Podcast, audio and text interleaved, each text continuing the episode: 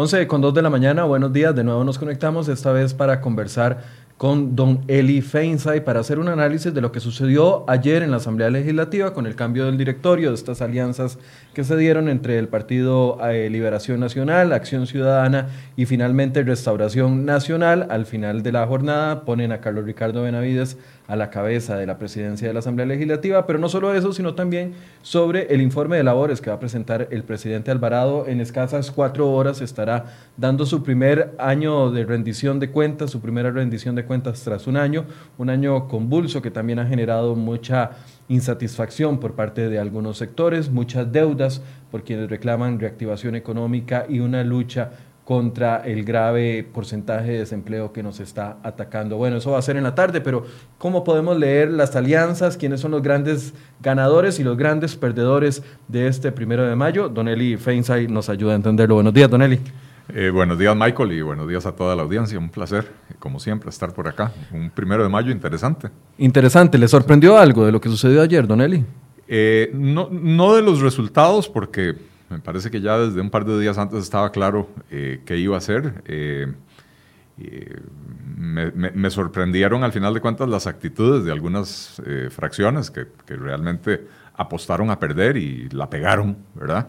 Este, pero, pero en términos generales los resultados fueron los esperados. ¿verdad? Empecemos por, por, los que no quedaron en el directorio que tenían claro interés y es esta alianza que establece el Partido Unidad Social Cristiana junto con el partido, bueno, con el bloque Nueva República, bloque que está eh, a la cabeza Jonathan Prendas, quien fue el asesor de Fabricio Alvarado y que es muy cercano a Fabricio Alvarado. Ayer este bloque pierde una diputada, porque una de las diputadas eh, se traslada o vuelve a su casa original con Restauración Nacional, entonces ahí pierde un voto, pero además eh, no les funcionó esa alianza entre los cristianos y los socialcristianos.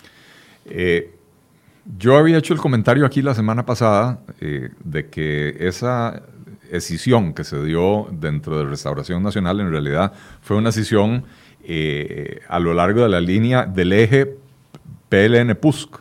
Recordemos que los evangélicos históricamente no votaban en bloque evangélico. Los evangélicos votaban por liberación, por la unidad, por el Frente Amplio, dependiendo cada uno de sus de sus preferencias políticas. Porque había dos partidos evangélicos. Había dos, dos, partidos evangélicos, pero, pero además sacaban uno o dos diputados cada uno, no 14 como sacaron eh, esta vez, ¿verdad? Eh, y entonces, o sea, históricamente el evangélico era, era una persona que, a pesar de, o teniendo sus creencias, votaba de acuerdo a lo que consideraba era el, interés mejor del país y el partido que se lo representara, no importa si eso era liberación, la unidad, etcétera, ¿verdad? Em, y en estas elecciones se da una situación donde el voto se polariza y se polariza justamente alrededor de temas morales, temas en los cuales la religión tiene mucho que decir. Eh, eh, Fabricio Alvarado como candidato, pues hay que reconocer que hizo una buena labor, es un buen comunicador, es un tipo con, con buena presencia eh, y aprovechó muy bien esa polarización y logró atraer todo el voto evangélico y un buen poco de, voto protesta, ¿verdad?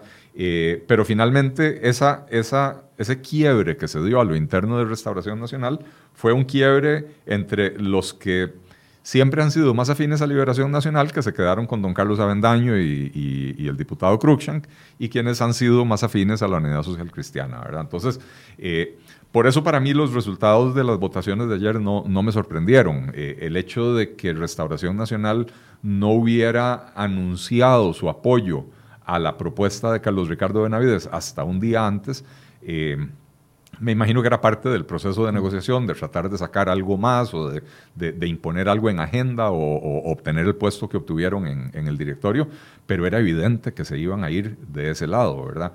Eh, lo del PUSC y, eh, perdón, lo del PUSC y, Nueva República fue una apuesta perdedora porque de entrada pusieron una condición excluyente y es eh, hagamos un, un, directorio de oposición sin el PAC, ¿verdad? Y eso eh, a Carlos Ricardo Benavides no, le convenía, ya tenía amarrado ese apoyo del PAC y con el apoyo del PAC y dos o tres diputados más tenía suficiente para, para ganar, ¿verdad? Y probablemente Carlos Ricardo Benavides también ya sabía que tenía amarrado el apoyo de Restauración Nacional.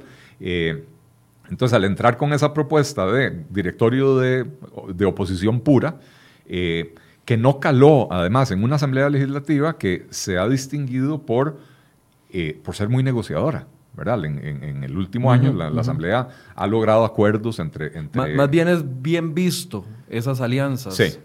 Eh, de hecho, sí. O sea, lo cual es muy bueno, ¿verdad? Y en parte se debe a la debilidad del PAC, ¿verdad? Porque yo, tengo que decir, lo he dicho en otras ocasiones, eh, que Otón Solís le hizo un enorme daño a este país satanizando el concepto de la negociación política y de los pactos.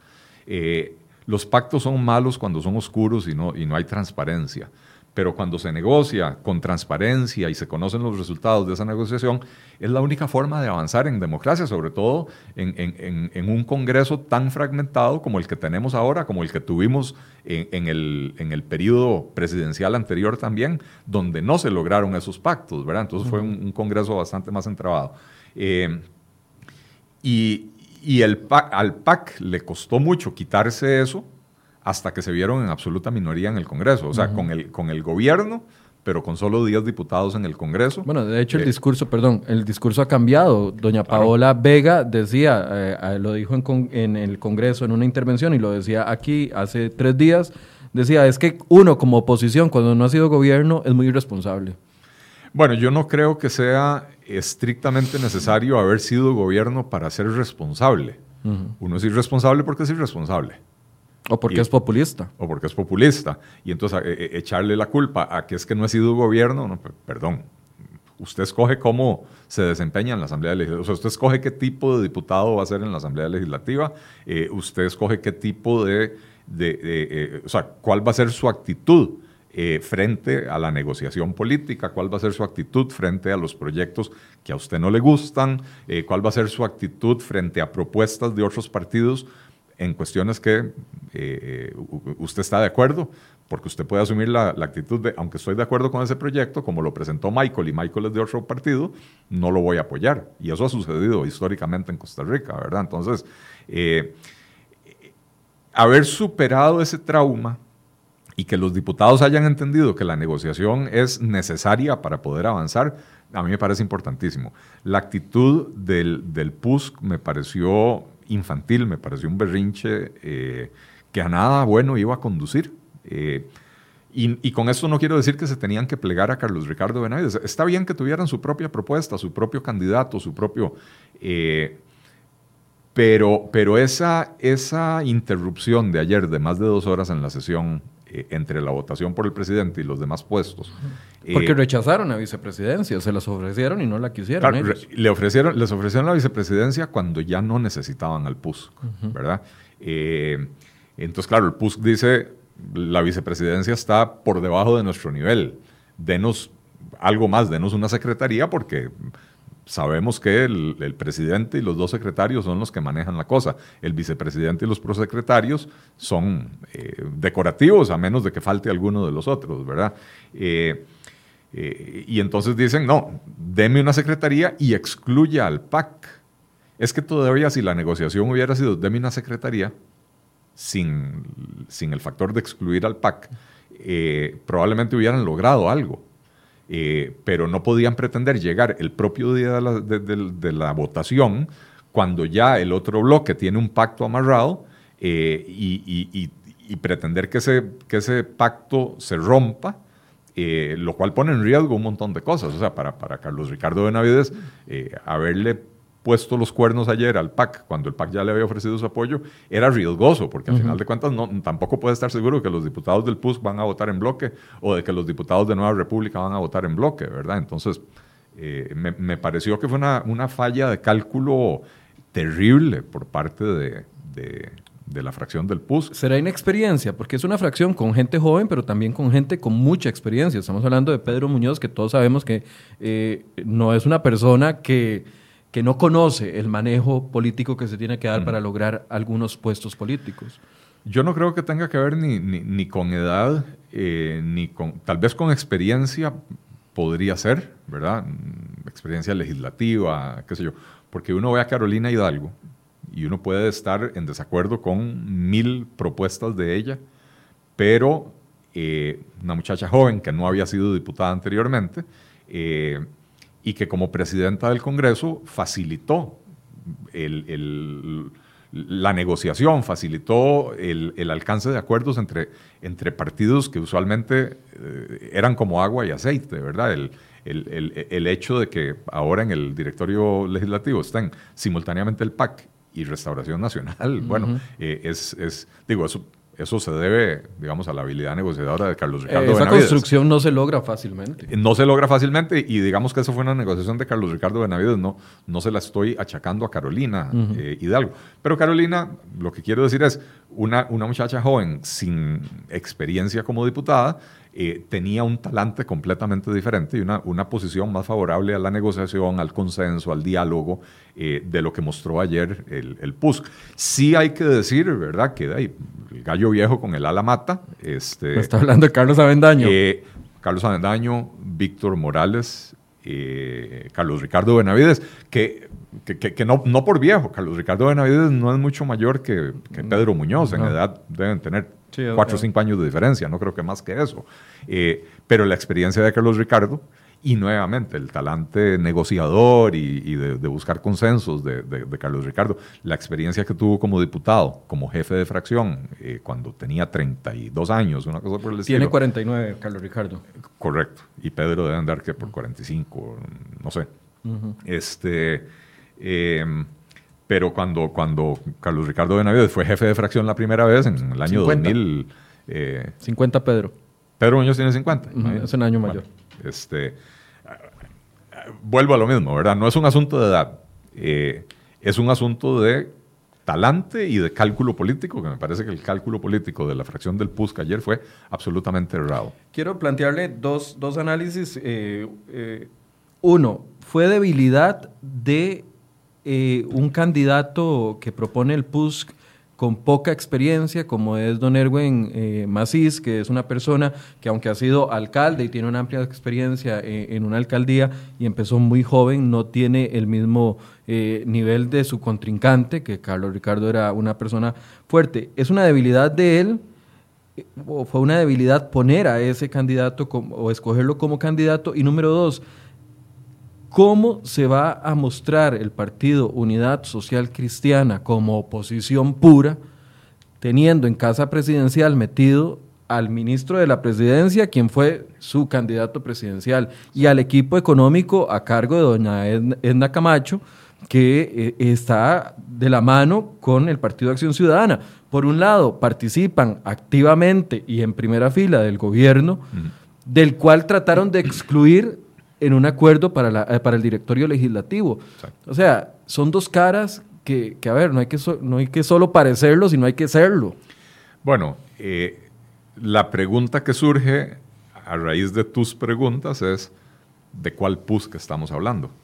Pero no son dos PUSCs, son varios, son, son, son diferentes, ¿verdad? El PUSC tiene una particularidad y es que reformaron su estatuto y eh, los diputados, los candidatos a diputados son electos en las asambleas provinciales. Eh, la mayoría, si no todos los demás partidos, eligen a sus candidatos a diputados en Asamblea Nacional.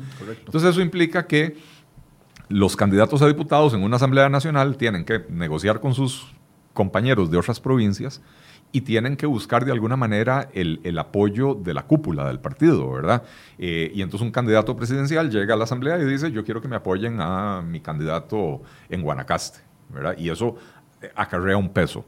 Eh, en el PUSC, no, en el PUSC, el candidato presidencial eh, en la Asamblea Nacional es prácticamente decorativo, ¿verdad? Ningún candidato a diputado, por lo menos ningún, ninguna de las personas que lidera provincia en el PUSC le debe nada al candidato presidencial, ¿verdad? Entonces, al final de cuentas, la, se vuelve se, provoca desde ese diseño del partido, se provoca un divorcio entre, el, entre las autoridades nacionales del partido y los caciques provinciales, ¿verdad? Eh, entonces hay un PUSC que está en el gobierno. Los diputados no, están, no, no, deberían de ser tan cercanos y no le deben nada a Rodolfo Pisa. Eh, no le deben absolutamente nada a Rodolfo Pisa, no, no llegaron a diputados por Rodolfo Pisa. Eh, le, le, deberían de reconocer a Rodolfo Pisa que, que, le levantó el nivel al PUSC, que había venido de varios varios periodos electorales con, malos resultados, ¿verdad? Eh, eh, le deberían reconocer a, Rodolfo Pisa que se echó el partido al hombro hace cuatro años, cuando hace cinco años, cuando, cuando el doctor Hernández se, retiró, renunció, desrenunció, volvió a renunciar, ¿verdad? Eh, y que en esta campaña el PUSC tuvo un bastante mejor desempeño, pero, pero en plata contante y sonante, eh, los candidatos a diputados o los hoy diputados no le deben nada a Rodolfo Pisa porque no, no llegaron a donde llegaron eh, por, porque Rodolfo Pisa los pusiera o los apoyara, sino que llegaron porque ganaron en sus, en sus respectivas provincias. Claro, pero independientemente de ese eh, de esa relación, digamos, diputados a diputados eh, ex candidato, digamos, que es muy cercana, por ejemplo, en el bloque de Fabricio con eh, los diputados de Nueva República, independientemente de eso, eso es a lo interno, pero es que desde afuera uno no ve dos o tres o cuatro o cinco partidos de unidad social ah, cristiana. Claro que uno los ve. o sea, uno... digo, en, esa, en ese quiebre que de, de que Rodolfo Pisa o sea, el PUS trata de mostrarse muy crítico del Partido de Acción Ciudadana y de las acciones de gobierno, pero Rodolfo Pisa está ahí en casa presidencial, debería de tener algún tipo de, relación, no sé. Pero recordemos lo que pasó en la campaña, cuando en la, en la segunda ronda, cuando Rodolfo Pisa anuncia su decisión de, apoyar a Carlos Alvarado en la segunda ronda, eh, otra parte del PUSC muy conspicuamente se va con, con Fabricio Alvarado hacen un acto público donde presentaron a, no me acuerdo, 35, no sé cuántos dirigentes, o 150, ya no me acuerdo la cantidad, dirigentes social cristianos dándole la adhesión a, Fabricio. Evidentemente, el partido se partió en ese momento. Entonces, de ahí ya, ya estamos hablando de, dos PUSCs, uno que está en el gobierno y uno que se cree en la oposición. Pero además, cuando uno ve la fracción del PUSC, no, no es una fracción, es, es, es un es, una federación de diputados independientes. O sea, en realidad, eh, entre Erwin Macís y Pedro Muñoz no, no hay una magnífica relación. O sea, Erwin Macís jala por su lado, Pedro Muñoz jala por el de él, Pablo, Heriberto, anda por el otro, Pablo Heriberto parece ser como, como, como el tipo que, que, viene para acá y para allá y, intermedia un poco, ¿verdad? María Inés está, me parece muy alineada con, con Pedro Muñoz, ¿verdad? Eh, pero, pero a, mí me, da la impresión de que la, el deseo de Erwin Macís de figurar siendo candidato a presidente legislativo se unió con algún cálculo por parte de sus compañeros de fracción de dejémoslo quemarse. Apoyémoslo en sus pretensiones para que se queme, ¿verdad? Porque para mí el día de ayer se parte en dos sea, el día de ayer tiene dos, segmentos mm, completamente diferentes. El primero es la votación por el presidente legislativo, donde el PUSC no hizo la menor el menor intento de negociar absolutamente nada, se contentó con tener sus nueve diputados más los siete o seis de... Y, sabía que iba a perder. Y sabía que iba a perder. Erwin nos dio declaraciones tres minutos antes de entrar a plenario diciendo, eh, de yo sé no me voy a retirar porque la voy a luchar hasta el final, pero yo sé que no voy a quedar. Sí, bueno. Y, es normal, o sea, no, no, no, podemos pretender que los candidatos que, que, que, no lograron el apoyo mayoritario se retiren. al final de cuentas es una democracia, se disputa el puesto y se acabó. Eh, pero ese, hasta ahí se acabó la primera parte del día. Y la segunda parte del día, donde Erwin se desapareció, la negociación la, la lideraron María Inés Solís y, y, Pedro Muñoz. Que incluso van a compartir, perdón que le interrumpa, van a compartir la jefatura y la subjefatura. Medio año va a ser jefe doña María Inés Solís, que empieza a partir de ayer mismo, y eh, después subjefe don Pedro, y a los seis meses van a intercambiar, cosa que a mí me llamó la atención también. Sí, sí, sí, bueno, mm, curioso el, arreglo entre ellos, pero ¿cómo se llama? Eh, esto lo han intentado. Eh, en el pasado, otros políticos, otros partidos políticos, y, vamos a ver si les funciona, ¿verdad? Porque yo recuerdo algunas metidas de puñal cuando se habían puesto de acuerdo, por ejemplo, entre Otto Guevara y Federico Malabasi para, para rotarse, ya no me acuerdo si era la jefatura de fracción o lo que fuera, al final de cuentas... No funcionó. No, funcionó, ¿verdad? Eh, pero, pero, ¿cómo se llama? Pero, pero insisto en esto, ¿verdad? el día de ayer tuvo dos segmentos muy diferentes. La elección del presidente legislativo, donde el PUSC no hizo ningún intento. El PUSC se conformó con dejar que Erwin Solís se quemara. Eh, y después vino la segunda parte, donde en la negociación el PUSC estaba dispuesto a echar debajo del bus a Nueva República, eh, sí, Nueva República. a Nueva República, ¿verdad? Que habían sido sus aliados en la primera, en la primera parte. Estaban dispuestos a echarlos debajo del bus a cambio de que sacaran al PAC del, eh, del directorio y entrar ellos en el directorio.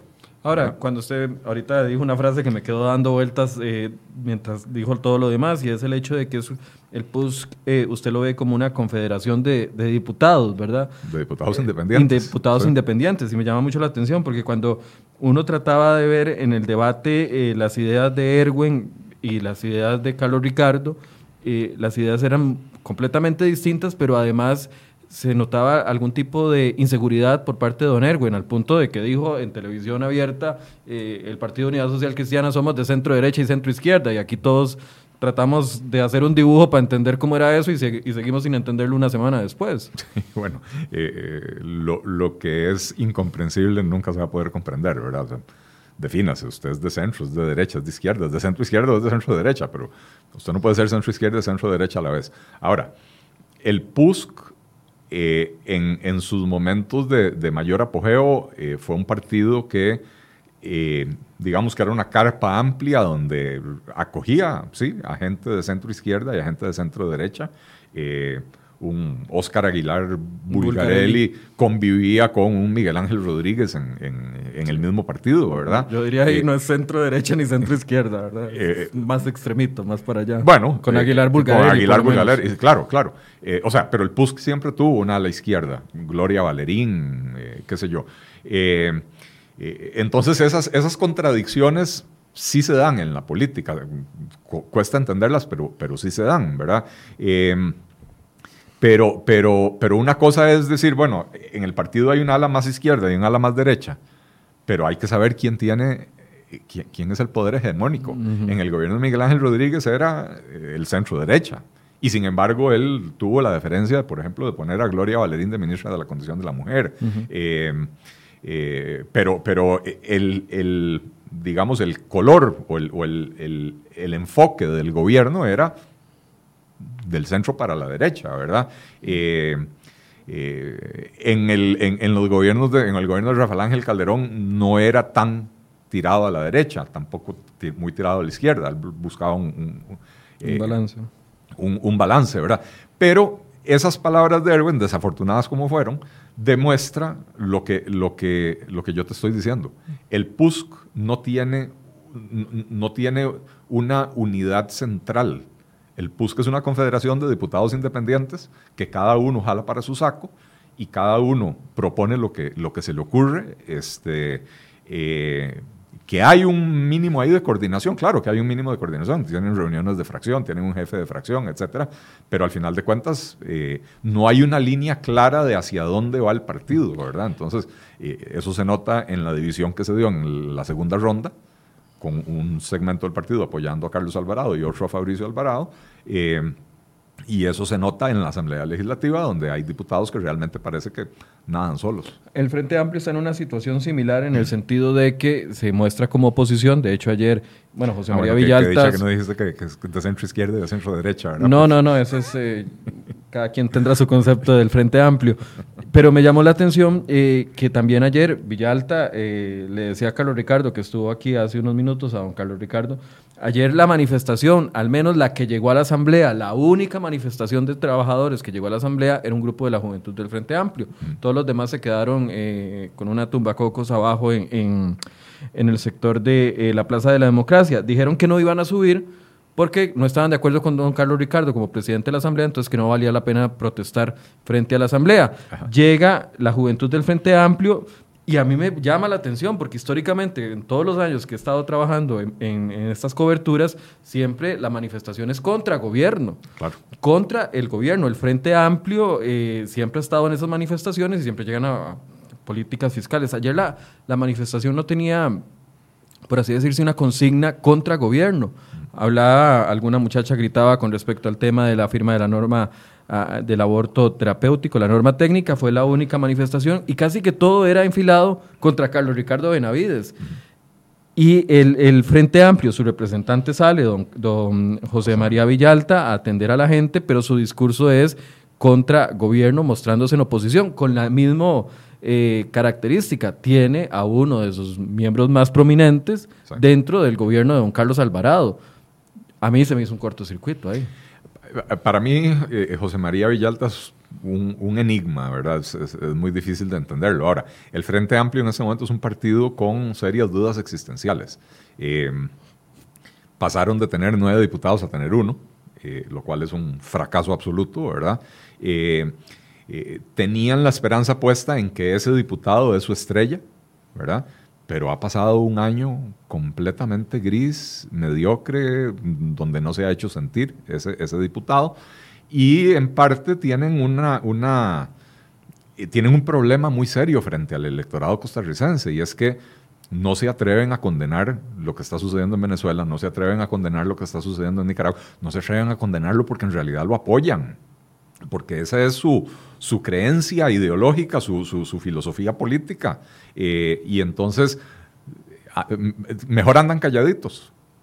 Antes que condenar a Maduro o antes que apoyar a Maduro, mejor se quedan callados. Entonces, parte, a mí, por lo menos, me, da a entender que este silencio relativo de, José María Villalta eh, es porque de, no, no sabe cómo, cómo reaccionar. Sabe que si, que si apoya a Maduro o apoya a Ortega, o sabe que si no condena abiertamente a Maduro y a Ortega, cualquiera de las dos situaciones, eh, va a quedar mal con, su, con, el electorado, ¿verdad? Entonces no, hay, no tiene para dónde coger. Ahora, y, la, y, la, base del Frente Amplio, claramente lo que sucedió en las elecciones 2014, eh, donde creció aquel Frente Amplio con 14 diputados y, y aquella explosión que hubo eh, en la primera ronda, claramente ya eso no existe.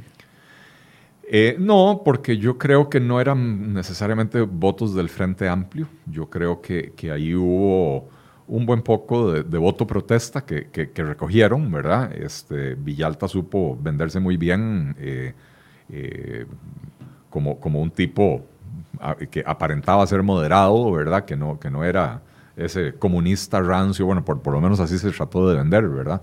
Que no era ese comunismo rancio de los años 70, qué sé yo y, cómo se llama, eh, fue un diputado muy, eh, muy vocal, que se, que se hizo escuchar en absolutamente todas partes, ¿verdad? Eh, y el, y el, el hecho, ahí sí, el hecho de que nunca han estado en el poder implica que tampoco tenían ningún escándalo de corrupción. Bueno, eligieron a nueve diputados, no se los esperaban, no se los esperaban. Entonces, sí, nueve, dije catorce, perdón. sí, nueve fueron. Eh, no se esperaban, lo mismo que le pasó a Restauración Nacional, no se esperaban elegir tantos diputados y entonces tenían tres o cuatro de, primera división y el resto eran de relleno. Bueno, pero esos de relleno le pasaron, o sea, le, significó un precio político muy alto para el Frente Amplio en términos de que no hicieron una buena labor, en términos de que había, por ejemplo, eh, de una, una diputada tan, tan extremista como Ligia Fallas, ¿verdad? Este, eh, el acusado por eh, supuesto acoso sexual que eh, tú, terminó saliendo, claro, este, o sea, realmente eso le pasó una factura al, Frente Amplio, ¿verdad? Y, y, el Frente Amplio no ha sabido cómo salir de esa situación. Y entonces hoy en día están, como se dice vulgarmente, navegando con bandera de pendejo, ¿verdad? Tratando de no hacer olas, de no abrir la boca, porque si, si José María Villalta se vuelve un diputado muy vocal, inmediatamente la gente le va a exigir, bueno, pronúnciese sobre Venezuela, ¿qué está pasando? ¿qué, opina usted de eso? Pronúnciese sobre Nicaragua, ¿por qué no ha dicho nada al, respecto, verdad? Eh, entonces, como quien dice, el, alumno que se sienta hasta atrás en la clase y se hace chiquitico cada vez que ve que la, que la maestra va a preguntar algo, como quien dice, a mí no me pregunte, Así está José María Villalta. Cerremos ya este capítulo de los que no quedaron en el directorio con el bloque Nueva República, que ayer se lleva un golpe porque pierde una de las diputadas, eh, toma la decisión de dejar a Jonathan Prendas y su, y su grupo y acercarse de nuevo a don Carlos Avendaño en un día donde Carlos Avendaño logra lo que sabe hacer muy bien y es meterse en política sin estar en la, en la primera plana de la fotografía. Así es. Eh, para Nueva República fue un día fatal igual que para el PUSC, ¿verdad? Eh, fue un día fatal. Eh, eh, yo creo que si los diputados de Nueva República no hubieran ido ayer, no se hubiera notado la ausencia, porque prácticamente no, no abrieron la boca, no, no, estaban como, como resignados a, a, que no iban a hacer nada el día de ayer, ¿verdad? Perdieron a una diputada, vieron cómo su archirrival dentro de su campo evangélico eh, se logró montar con un puesto importante en el, en el, eh, directorio legislativo, ¿verdad? Eh, y bueno, ahí sí la inexperiencia les pasó una factura importante, ¿verdad? Realmente en esa fracción, en esa subfracción, no hay nadie de verdadero peso que pueda dirigir el asunto. La persona que venía descollando, que era Jonathan Prendas, quedó muy golpeado con el tema del viaje a España y los cuestionamientos, ¿verdad? Entonces, ese es otro que ahora más bien anda calladito. Mejor no abro mucho la boca para que no me hagan muchas preguntas. Eh, eh, para mí, los grandes perdedores, definitivamente, y bueno, creo que esto es llover sobre mojado, los grandes perdedores del día de ayer fueron el PUSC, eh, Nueva República, y uno tercero que no hemos mencionado. Frente Amplio, dije yo también. No, el Frente Amplio fue a hacer lo suyo. Frente Amplio siempre vota en solitario, eh, nunca participan en, las negociaciones, que siempre, o sea, el Frente Amplio siempre se autopostula y tiene sus propios votos y nada más, ¿verdad? Entonces, en ese sentido, el Frente Amplio el día de ayer no le hizo más daño. Walter Muñoz, el doctor Muñoz. Eh, que demostró que no controla ni siquiera su boca, ¿verdad? Los diputados de su fracción no, lo, apoyaron eh, en su candidatura, eh, no le hicieron caso, se fueron, se aliaron con Liberación Nacional, y cuando pidió la palabra, o cuando le dieron la palabra en el momento de postular candidatos, utilizó sus minutos para hacer cuestionamientos a Carlos Ricardo Benavides cuando ya había sido, ya había resultado electo, ¿verdad? Entonces, o sea, aparentemente ni siquiera conoce el protocolo legislativo, ¿verdad? Porque se le dijo, yo oí a la presidenta del, hasta entonces presidenta del Congreso, decirle eh, hasta cinco minutos para postular un candidato, no me acuerdo si era a la secretaría o a la, o a la vicepresidencia. Me, me parece que era la secretaría. Este, y, no, y no postuló a nadie empezó a hacer cuestionamientos que no era el momento de, de hacerlos. Eh, después, de la, después del discurso del presidente hoy, vendrá el, el, momento de control político y los, ahí los diputados podrán quejarse de lo que quieran, ¿verdad?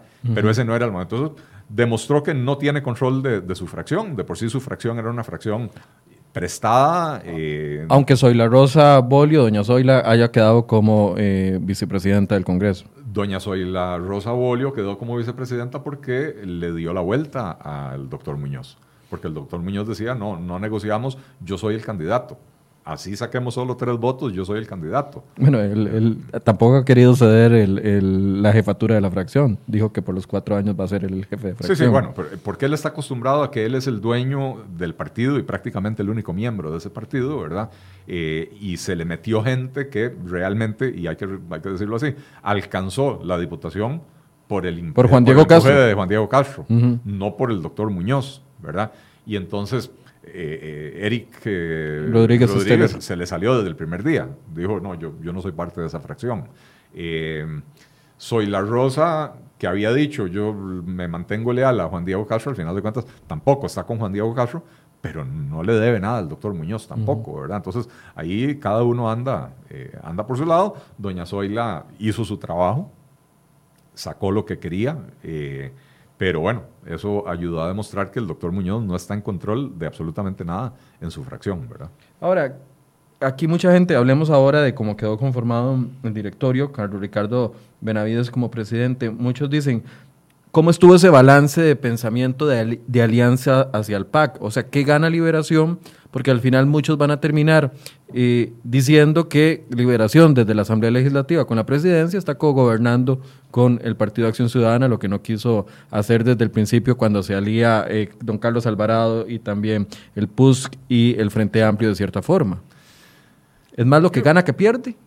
Yo, yo creo que, que todavía este año es muy temprano para romper los fuegos políticos, ¿verdad? Eh, yo creo que este es un año, o sea, mi lectura, puede ser que me equivoque, pero mi lectura política del asunto, este es un año donde los diputados y en especial los diputados que aspiran a la presidencia de la República, como don Carlos Ricardo Benavides, aunque él diga que no, este, eh, este es un año para construir. Y ahí fue donde se equivocó el PUSC. El PUSC decidió que ya este es un año para politiquería pura y barata, para destruir, para no permitir, para obstaculizar. Politiquería preelecciones, podríamos decir. Politiquería preelectoral, ¿verdad? Eh, y, Carlos Ricardo hizo el cálculo de este es un año para construir, este es un año para demostrar, a ver, una persona que se muestra como conciliador, capaz de negociar posiciones, o sea, de, conciliar posiciones diferentes, de, negociar, de ceder, de, obtener logros, eh, es una persona que al final de cuentas se proyecta como un estadista. Yo no sé si Carlos Ricardo es el estadista o no, pero, pero por lo menos está haciendo bien su jugada desde esta perspectiva, ¿verdad? Eh, y entonces él, claro, él tiene todo este año para construirse una imagen de, de conciliador, de, buen negociador, de... Se escuchar a todas las partes, aunque tengan posiciones distintas. Pero además tiene que, tiene que complementarlo con logros. No puede ser simplemente, no, yo soy muy buena gente y escucho a todo el mundo, eh, que si no tiene logros importantes, eh, va a, eh, le, va a salir el, tiro por la culata. Y los logros importantes tienen que venir en términos de lo que el gobierno no está queriendo impulsar. Porque todo el mundo espera de un partido de oposición que con el poder que tiene desde la presidencia legislativa y la mayor fracción, que empuje al gobierno en, ciertas direcciones. El tema de reactivación económica, etcétera. Desempleo. desempleo. ojo que el tema el, acuerdo firmado entre Carlos Ricardo Benavides y el PAC, y entiendo que finalmente lo firmó también Carlos Avendaño. Restauración Nacional, eh, sí. Eh, eh, Restauración Nacional, es un acuerdo muy genérico, donde se habla de grandes temas, pero no de proyectos específicos. y, eso, y eso nos, nos tiene que, que, dar la señal clara de que no hay acuerdo en muchos de esos temas. O sea, estamos de acuerdo en discutir empleo público, yo esperaría que la posición de Liberación Nacional y de la unidad y de todos los partidos de oposición sea exigir un proyecto de empleo público, eh, no como el que presentó el gobierno, que es un proyecto que está diseñado para incrementar el gasto público en, tiempos de crisis fiscal. Entonces hay que buscar un proyecto de empleo público que como mínimo no aumente el gasto público y que genere un ahorro paulatino, progresivo, eh, a lo largo del tiempo. Eh, con lo cual no va a estar de acuerdo la fracción del PAC. Eh, hablan de eurobonos. Bueno, todo el mundo está de acuerdo, casi todo el mundo está de acuerdo con los eurobonos. Pero no en el monto. Pero liberación, si usted le pregunta a la unidad, le van a decir mil, mil quinientos millones de dólares, no más que eso. Usted le pregunta a liberación, va a decir dos mil, tres mil millones de dólares. Usted le pregunta al gobierno o al PAC y le van a decir seis mil millones de dólares. Entonces, tampoco hay un acuerdo de fondo ahí. Eh, ahora nos decía que eh, la cifra exacta es 1.500 millones y por un año y después vemos. Eso es lo que decía don Carlos Ricardo en, este momento cuando el gobierno, el mismo presidente hace una semana salió diciendo, por favor, 1.300, 1.300 2019 y por lo menos 1.200 2020 para podernos endeudar y, ir sacando esto adelante. Eh, insisto, eso es un tema en el que el único acuerdo que hubo es que hay que impulsarlo pero no hay un acuerdo sobre cómo se va a impulsar, ¿verdad? ¿Eso se puede considerar como un acuerdo light, como dice don José María Villalta? Eh, no sé en qué sentido lo haya eh, eh, mencionado como un acuerdo light. creo, nuevamente, que esta Asamblea Legislativa ha demostrado tener un, una buena disposición para negociar, para conversar, para, para buscar acuerdos. y entonces el, el, hecho de que se pongan de acuerdo de que, bueno, hay que impulsarlo, pero negociamos los detalles, eh, podría ser que eventualmente haya una negociación de esos detalles eh, y que se logre un acuerdo y un consenso, ¿verdad? Pero de entrada no están de acuerdo el PAC y Liberación en, eso, no están de acuerdo el PAC y Liberación, bueno, a ver, no están, no están de acuerdo el PAC y el resto del país en, en materia de empleo público. Yo esperaría que Liberación Nacional asuma un papel eh, fuerte en eso, ¿verdad? Algunos decían ayer, adelante. Pero no, y, también, a pesar de que el PUSC quedó afuera, que el PUSC ojalá entre y haga un trabajo constructivo, un trabajo propositivo, porque eh, es necesario que se defienda, eh, que sí, que la reforma del empleo público es importante, pero es importante sin aumentar el gasto público, que, que, que los eurobonos hay que verlos únicamente como una herramienta para mejorar el perfil de la deuda costarricense, pero que no puede ser un cheque en blanco para que el gobierno gaste eh, sin restricción. Y que entonces si se van a aprobar eurobonos en la cantidad en la que se apruebe, tiene que ser estrictamente amarrado a la aprobación de otros proyectos como reforma del Estado, como empleo público, etcétera, que signifiquen un ahorro importante. Claro, porque aquí muchas personas estábamos reclamando lo que usted dice bien claro, ¿verdad? Si hubo un gran consenso y un gran impulso y un músculo fuertísimo por parte del Partido de Acción Ciudadana para la aprobación de la reforma fiscal. No se ve lo mismo con proyectos que vayan a generar empleo o proyectos que generen eh, lo, que es, eh, lo que es reactivación económica y con el agravante de que están presentando eh, proyectos de ley como gobierno que no tienen contenido presupuestario. Era lo que le comentaba y le preguntaba a don Carlos Ricardo Benavides. Por ejemplo, la ocurrencia esta de transformar Recope. ¿De dónde va a salir el monto para sustentar esta transformación de Recope que no se convierta en una gastadera de plata de los eurobonos? O sea, todos nos lo podemos preguntar y, con justa razón. ¿O de dónde van a salir los fondos para que se aplique a como lo está proponiendo el gobierno el plan de descarbonización? Que lo presentan como un gran plan. Claro, todos estamos de acuerdo con eso, pero a ver, ¿de dónde está, dónde está el dinero para eso? Porque no, no, no, no estamos en condiciones para hacer grandes inversiones en proyectos que, que aunque sean muy bonito venderlos a la ciudadanía, al final y al cabo nos cuesta muy caro a nosotros, porque no son ellos los políticos los que lo pagan, lo pagamos nosotros. el, problema es que no, no ven eh, desde el PAC y en general en, el entorno político costarricense, no ven que el dinero, cuando vos preguntas a dónde está el dinero para hacer todas estas cosas, eh, el dinero está en no transformar el recope, en cerrarlo, o transformarlo, sí, para reducirlo a su mínima expresión, una entidad que administra una, una infraestructura de trasiego, que es el, el oleoducto y, sus tanques de almacenamiento. No ocupa 1.800 empleados para eso. y abrir la importación. ya no tiene sentido el monopolio. Eh, el dinero está en eh, eh, vender instituciones como el Banco de Costa Rica, eh, como el INS, etcétera, que, que, no es necesario mantener una empresa estatal haciendo ese tipo de cosas, ¿verdad? Entonces ahí hay dinero para hacer otros proyectos. Eh, el dinero está en cerrar las instituciones que están provocándole pérdidas al Estado costarricense. El dinero está en fusionar 45 programas antipobreza eh, para, para administrarlos de una manera más eficiente y poder ahorrar un poco de recursos sin disminuir la ayuda a, la gente pobre, ¿verdad? en eliminar ese montón de exoneraciones que hay, más de 1.400. Bueno, eliminar exoneraciones, eh, eh, cerrar portillos para la evasión y la ilusión, por supuesto que es, eh, que es importantísimo, ¿verdad? Pero, pero ¿cómo se llama? El, tema es que el, el dinero está ahí pero nadie quiere tomar ese tipo de decisiones. Entonces, al final de cuentas, el gobierno, si usted le pregunta de dónde va a salir la plata para la descarbonización, va a decir impuestos verdes. Entonces, ahora verde es, como, como dice la, serie esta de Netflix, Orange is the New Black. Ahora verde es eh, la nueva vaselina con la cual nos tenemos que tragar las cosas para que, baje, para que baje facilito, ¿verdad? Este, pero este país no está para más impuestos, ¿verdad?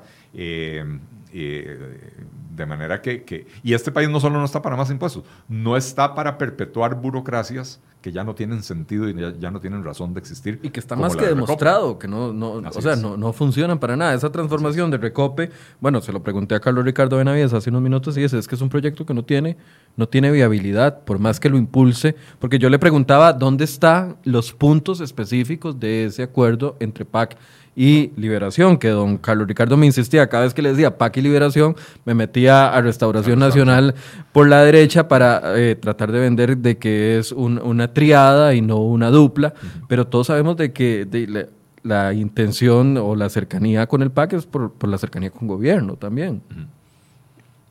Sí, sí, eh, eh, creo, lo comentamos ya, ¿verdad? el acuerdo es un acuerdo muy genérico, no tiene no tiene proyectos específicos. Eh, me pareció ver en una entrevista a Carlos Ricardo Benavides defendiendo el hecho de que, sí, sí, no, no estamos hablando de proyectos específicos, eh, sino de temas generales. Bueno, eh, me parece que es una buena técnica de negociación. Es más fácil ponerse de acuerdo sobre aspectos generales. El diablo se esconde en los detalles. Cuando vengan los detalles vendrá el pleito, ¿verdad?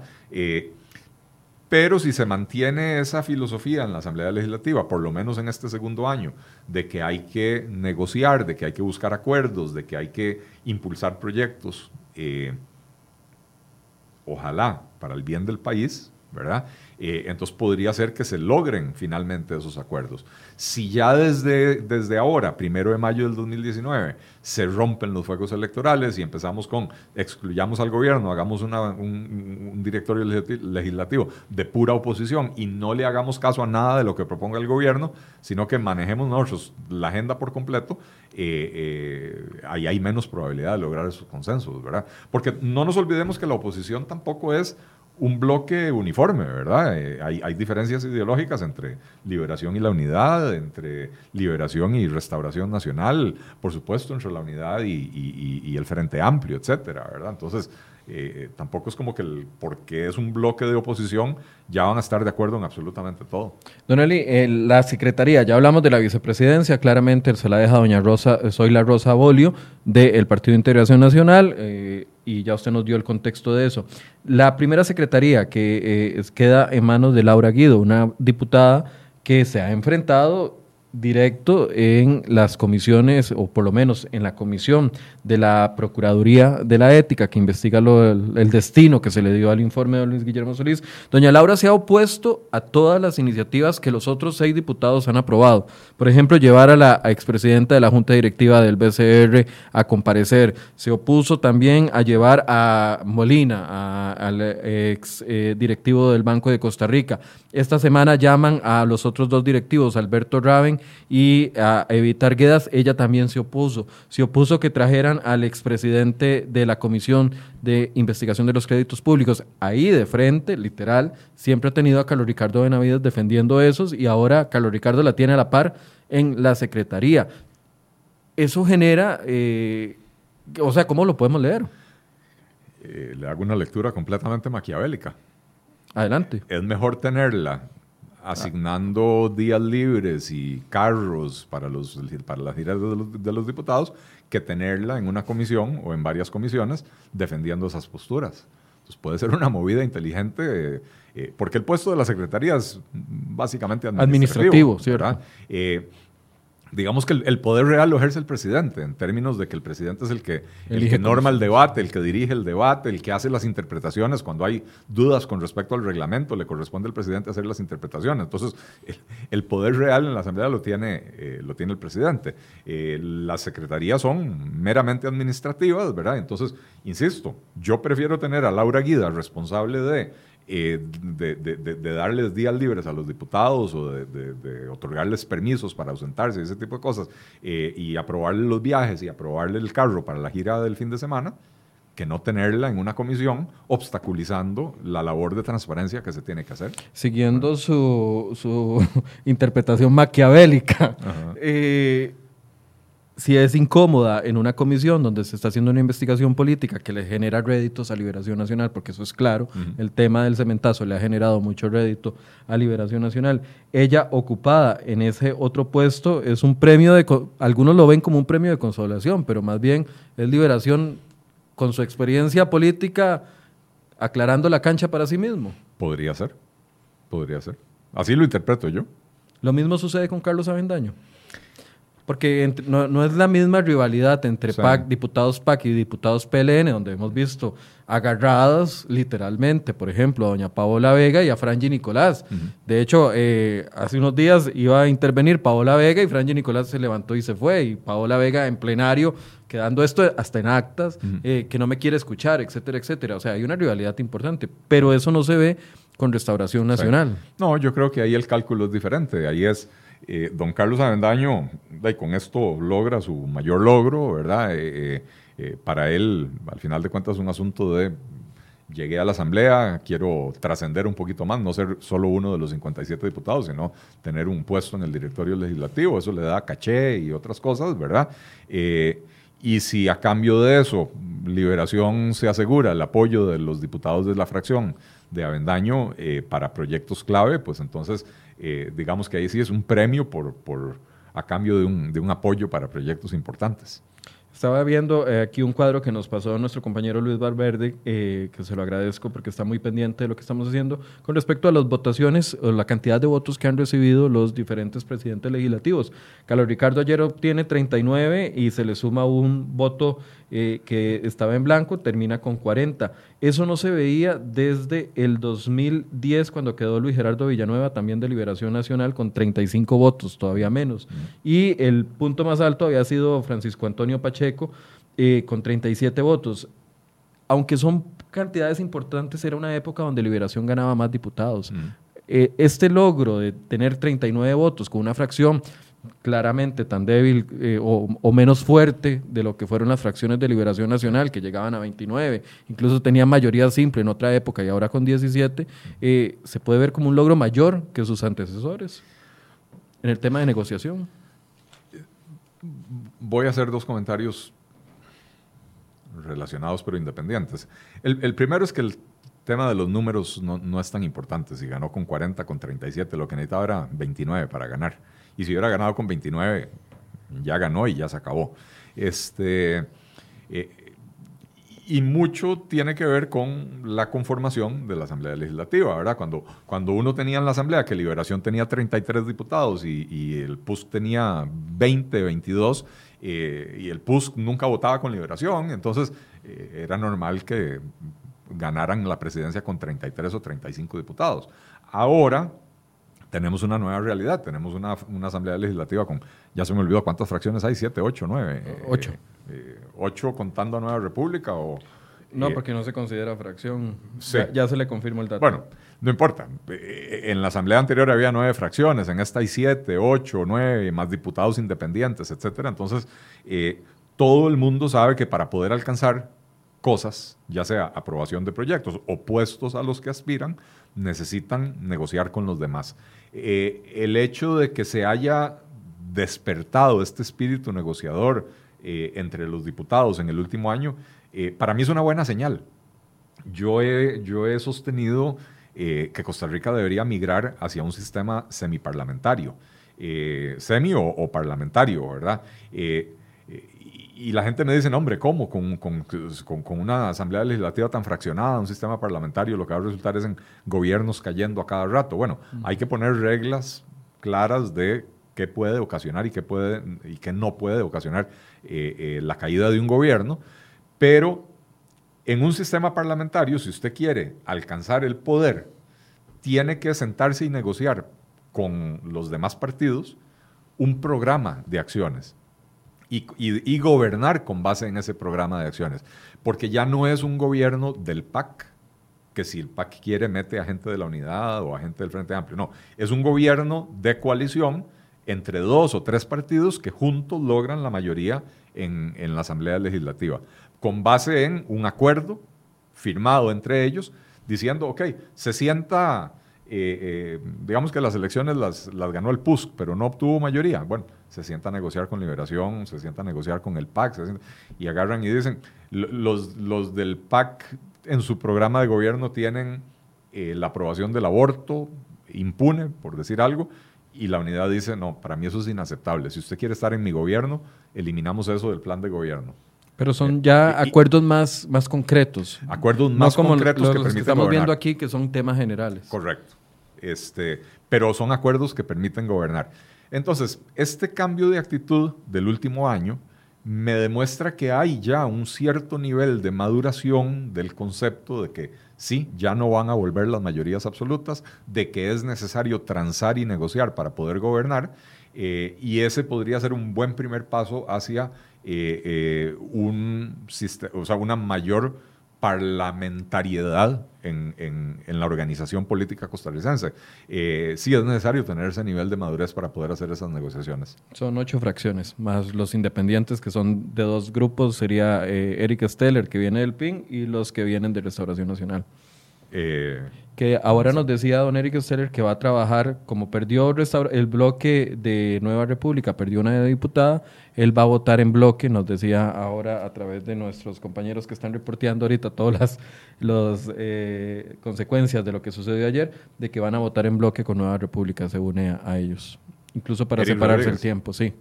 Para dividirse el tiempo que eventualmente les den para poder eh, mencionarse o pronunciarse sobre ciertos aspectos.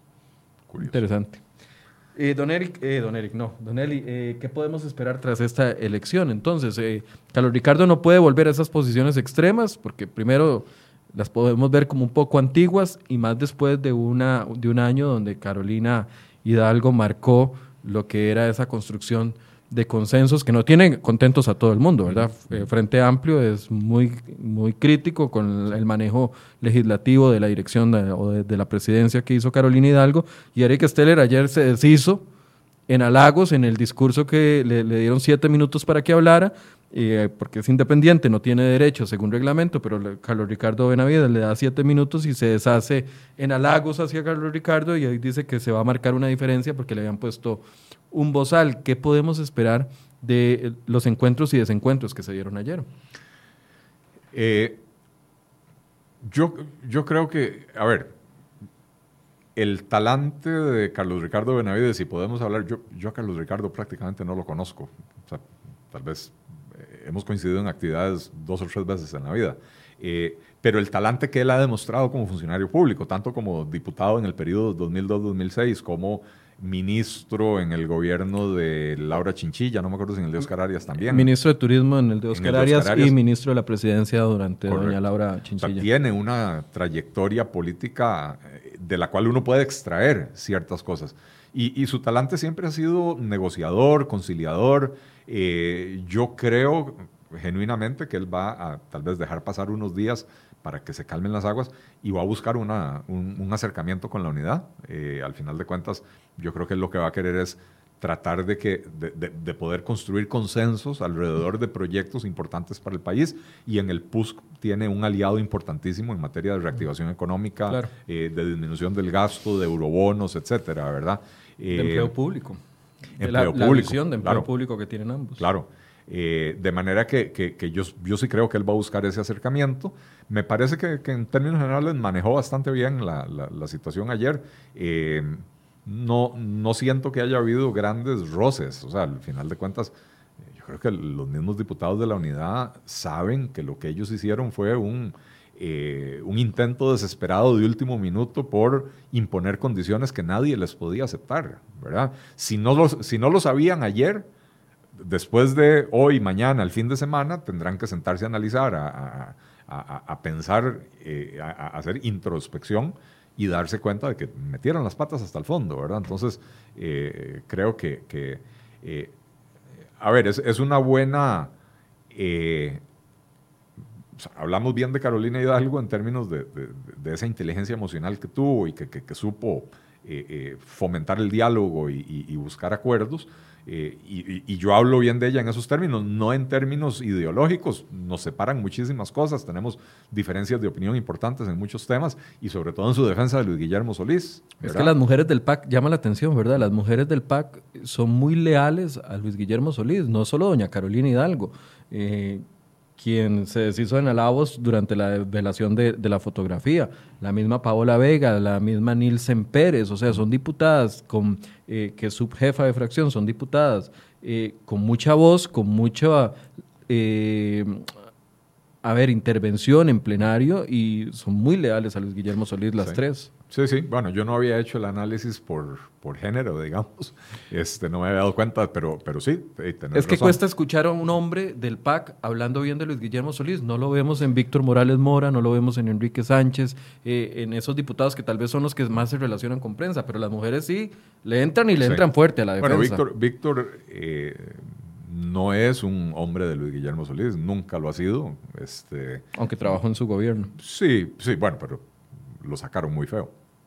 O sea, a Víctor lo, sacaron por un error que cometió, eh, que, que, se, que, palidecía en importancia a la par de lo que hicieron muchos otros ah. ministros y presidentes ejecutivos que sostuvieron hasta el último día, ¿verdad? Eh, eh, el mismo Sergio Alfaro, con las revelaciones que ha hecho doña Mónica Segnini, el mismo Melvin Jiménez, etcétera, etcétera. Así es. Este, el mismo Welmer Ramos, al final de cuentas, con, con, con todo el tema del cementazo, que yo insisto, yo, yo no creo que Welmer Ramos haya sido un, perpetrador en, en, materia del cementazo, pero se puso, ¿verdad? Se, se, prestó y metió, cometió errores importantísimos y sin embargo lo premiaron con una diputación, ¿verdad? Entonces, eh, eh, sí, de, Víctor Morales uno no, no, no, espera definitivamente que haga una defensa de Luis Guillermo Solís, no creo que tenga un solo motivo para querer hacer esa defensa.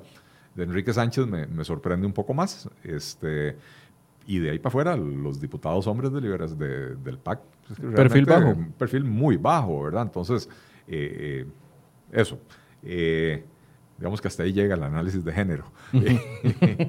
pero, pero volviendo a lo que yo decía, eh, tengo diferencias muy importantes con Carolina en materia de propuestas, ¿verdad? Pero en su forma de dirigir el Congreso me parece que fue bastante exitosa, bastante inteligente, perfil muy bajo, pero, pero eso no quiere decir que no estaba haciendo nada, simplemente que estaba haciendo las cosas de acalladito, sin protagonismo, para eh, no, eh, eh, no abrir heridas, no, no embarrielarse su propia cancha, ¿verdad? Y en ese sentido me parece que Carlos Ricardo Benavides es una buena persona para sucederla, porque tiene ese mismo talante. Claro, tiene un perfil un poco más más público, más, más eh, mediático Carlos Ricardo Benavides que Carolina, pero tiene ese mismo talante de negociador, conciliador, etcétera, que, eh, que creo que va a permitir continuar con, con, eh, con, esa, con ese espíritu en la Asamblea Legislativa, por lo menos por unos meses más.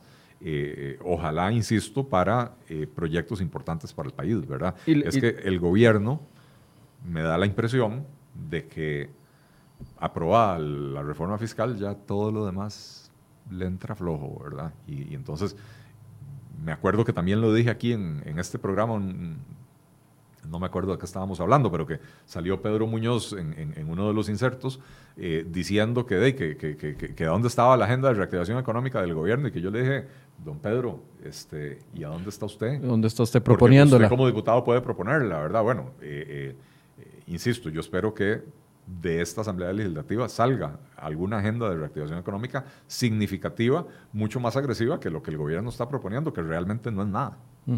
Por último, hoy es el mensaje del presidente. Prometió a las 3 de la tarde dar un mensaje conciso, concreto con respecto al Estado. No envió ayer eh, aquella, ¿se acuerda la cantidad de, cajas de papel? No me acuerdo, eran 33 mil tomos, me parece. que envió... 33 mil páginas. Eh como 70 tomos, una gramada. No, no, no, recuerdo, pero era una cantidad importante, eran como cinco cajas que yo no las veía desde, la, desde los carretillos de emociones, no veía tanta página de un político para poder dar un informe, ¿verdad? Pero lo hizo Luis Guillermo Solís, ayer anunció que lo, de hecho envió un informe electrónico, Carlos Alvarado, y hoy va a, referirse con grandes deudas para el país en este primer año.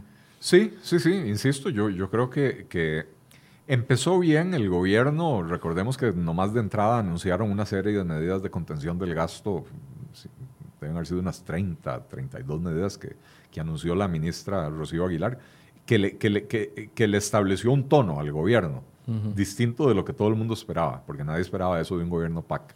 Em, se enfocaron mucho en el tema fiscal, el plan fiscal, eh, nuevamente, plan fiscal que provoca muchas divisiones, muchas diferencias de opinión, etcétera, eh, pero que por lo menos fue un plan fiscal que por primera vez en más de dos décadas en Costa Rica alguien se, atrevió a proponer un proyecto con elementos importantes de contención del gasto público. Eh, pero listo, hasta ahí le llegó la gasolina al gobierno, ¿verdad? Entonces, sí, siento que quedó, queda en deuda. Eh, el tema de la reactivación económica, yo lo he dicho, no, no es algo que el gobierno pueda sacar una varita mágica y reactivar la economía. Hay que tomar medidas que van a tener efectos en el mediano y largo plazo, pero hay que empezar a tomar esas medidas hoy, porque el solo hecho de tomar las medidas empieza a generar confianza en el sector privado, empieza a generar confianza entre los inversionistas. Eh, y entonces, eh, posponer esas medidas, no querer tomarlas, eh, darle, darle tiempo al tiempo, es contraproducente para el país. Bueno, vamos a esperar a poner atención a lo que suceda hoy en la tarde con el mensaje del presidente y también qué sucede con las comisiones, porque a Carlos Ricardo Benavides le viene un trabajo que es la prueba de fuego de todo presidente legislativo y es la designación de los diputados a cada una de las comisiones y ver quién es el presidente y el secretario, porque todos quieren ser presidente y secretario. Comisiones, algunas con más peso eh, o tal vez con más vitrina, como es la Comisión de Control de Ingreso y Gasto Público, que claramente Jonathan Prendas eh, pretendía quedarse ahí. Hay que ver si Carlos Ricardo se toma la modestia de, dejarlo. No creo porque no participó del acuerdo y otros van a querer eh, llevar esa comisión adelante. Comisión de Hacendarios y Comisión de Económicos, donde se ven también los presupuestos de la República. Bueno, yo creo que en esta gran decisión que tiene que tomar Carlos Ricardo Benavides ahora, de cómo conformar esas comisiones, puede empezar a tender el puente hacia la unidad, hacia Nueva República eh, y, volver a, calmar esas aguas. Eh, pero ahí sí la va a tener difícil, ¿verdad? Porque el PAC está exigiendo papeles protagónicos en las comisiones que tienen que ver con el presupuesto de la República y, no creo que sea compatible tender un puente al PUSC con poner a, un diputado del PAC de presidente de la Comisión de, de Control del Gasto, por ejemplo. Eh, o de la, de la, Comisión de Hacendarios. Eh, pero esto, para mí, al final de cuentas, es lo más importante.